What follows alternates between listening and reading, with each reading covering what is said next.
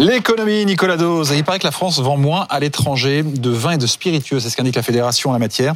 2023, c'est vraiment cata.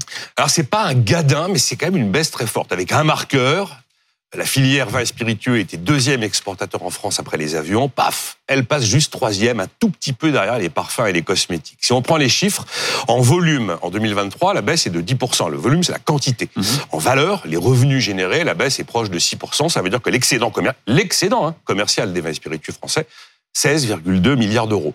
Le vin résiste un peu mieux que les spiritueux. C'est les cognacs, en fait, qui tirent vraiment vers le bas l'ensemble de la filière, parce que le cognac pèse 30% de la filière. Donc, tout ce qui touche le cognac, c'est plus VSOP. Voilà.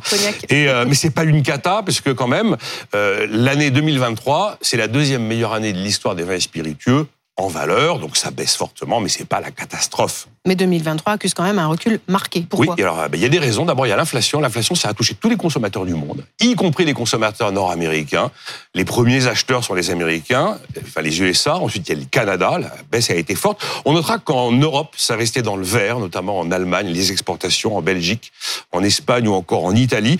Après, vous avez la fin des aides publiques aux ménages dans à peu près tous les pays développés. Donc ça aussi, ça a pesé sur le pouvoir d'achat. Il y a également le ralentissement du marché chinois. On pensait que la Chine repartait. Ben non, la Chine, elle n'est pas repartie aussi vite. Là, les exportations ont reculé de 6%.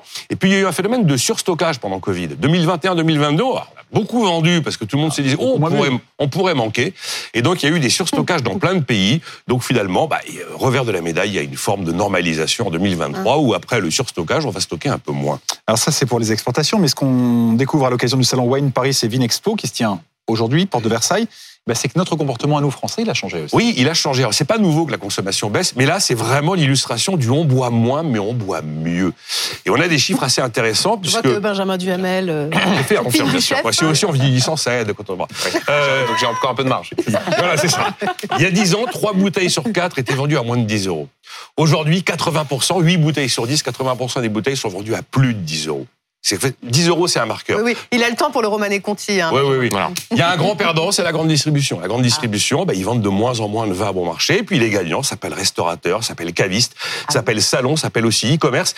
Le seul point positif de mon histoire qui vous raconte quand même qu'on a moins, moins exporté, c'est que là, on a quelque chose qui incarne la réussite de la mmh. volonté de la montée en gamme de la filière agricole. Ça n'a pas marché dans tous les domaines. Et eh ben là, on produit de meilleure qualité, mmh. on vend plus cher et davantage en circuit court. Donc ça, c'est le bon côté des choses. Bah voilà, ça c'est le verre à moitié plein. On va dire ça. Merci Nicolas.